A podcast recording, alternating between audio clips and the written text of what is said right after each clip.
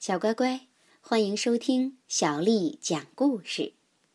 今天，小丽阿姨讲给你听的故事名字叫《南瓜汤》。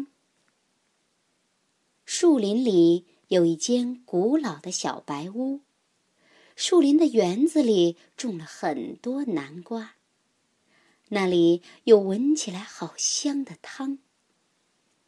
到了晚上。如果你够幸运的话，或许可以透过窗户看见一只猫在吹风笛，一只松鼠在弹斑鸠琴，一只小鸭子在唱歌。南瓜汤，这是你喝过的世界上最好喝的汤，因为这是猫把南瓜切成一片一片做出来的汤。这是松鼠把水搅啊搅啊做出来的汤。这还是鸭子舀起一点点的盐，再倒进刚刚好的盐做出来的汤。他们稀里呼噜的喝汤，他们一起弹琴唱歌，然后跳上床钻进被子里。那是猫缝出来的被子，是松鼠绣了花边的被子。被子里头塞满了鸭子柔软的羽毛。古老的小白屋里平静和谐，他们分头做自己的工作，他们都很快乐。可是有一天早晨，鸭子早早的起来，它轻手轻脚的走进厨房，对着松鼠专用的汤勺微笑。他喃喃自语：“如果我来做大厨的话，那不是很好吗？”他搬来一张凳子，跳上去，踮起脚尖儿，直到他的嘴终于碰到了汤勺的顶端。哐啷，汤勺掉了下来。然后，鸭子快快的走进卧室，高举着汤勺说：“今天。”轮到我来搅汤。松鼠尖叫起来：“那是我的搅汤，是我的事儿，还给我！”猫凶巴巴地说：“你太小了，我们要按照原来的方式煮汤。”可是鸭子把汤勺抱得紧紧的，松鼠使出全部的力气，拼命的拉呀拉呀，忽然。哎呦！汤勺飞到了半空中，转啊转，打中了猫的头。这下麻烦大了，这间古老的小白屋里充满了激烈的争吵、吼叫和混乱。最后，鸭子哭哭啼啼地说：“我不要住在这里了，你们从来不让我帮忙。”他把行李装进推车。戴上帽子，摇摇摆摆的离开了。猫生气的大吼：“等我们清理好以后，你会回来的。”松鼠也握着它的汤勺，在空中挥来挥去。可是，鸭子并没有回来，没有回来吃早餐，没有回来吃午餐。猫带着嘲笑的口气说：“我会找到它的，它只不过是躲在外面罢了。”松鼠说：“我敢打赌，它在南瓜园里。”可是鸭子不在南瓜园里，他们怎么找都找不到它。于是他们只好等，等了一个好长好长的下午。猫看着门外，松鼠在地板上来来回回的走。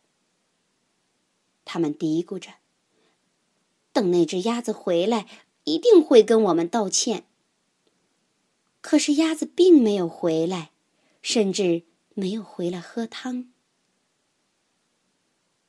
于是松鼠和猫只好自己煮了一锅汤。可是这锅汤……一点儿都不好喝。他们煮的太咸了，放了太多盐了。反正他们也不饿。他们对着晚餐哭泣，眼泪掉进汤里，把汤弄得更咸了。松鼠吸了吸鼻子，说：“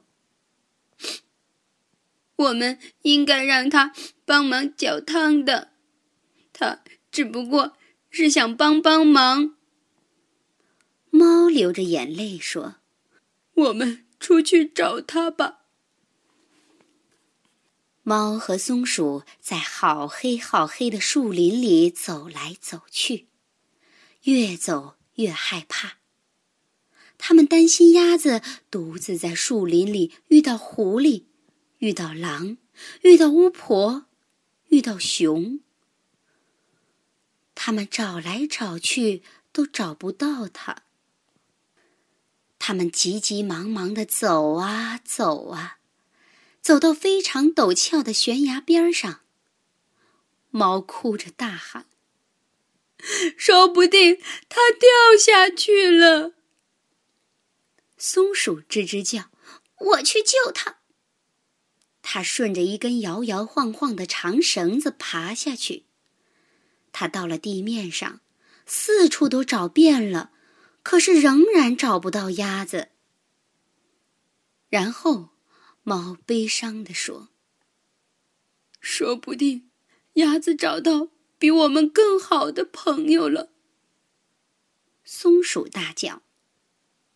有可能，那些朋友愿意让他帮忙。他们拖着沉重的步伐往回走，一路上越想越觉得他们的想法准没错。可是，快到家时，他们看到古老的小白屋里亮着灯。他们一边尖叫一边冲进门：“是鸭子，是鸭子！”鸭子看到他们，好高兴。鸭子说：“它好饿。”虽然已经很晚了，他们还是决定一起做南瓜汤。鸭子搅汤的时候，猫和松鼠一句话也没说。即使鸭子搅得太快，把汤溅到锅子外面。即使锅子烧起来了，猫和松鼠还是没说话。然后，鸭子告诉松鼠要放多少盐。结果，这一锅汤还是你喝过的世界上最好喝的汤。就这样，古老的小白屋又恢复了平静和谐。直到鸭子说。我现在想要吹风笛。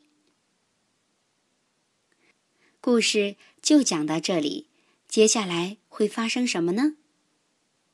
小乖乖，你是不是也像故事当中的这些小动物一样，常常和好朋友吵架呢？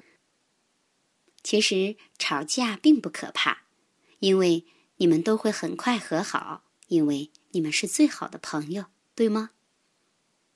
南瓜汤的故事就讲到这里，晚安。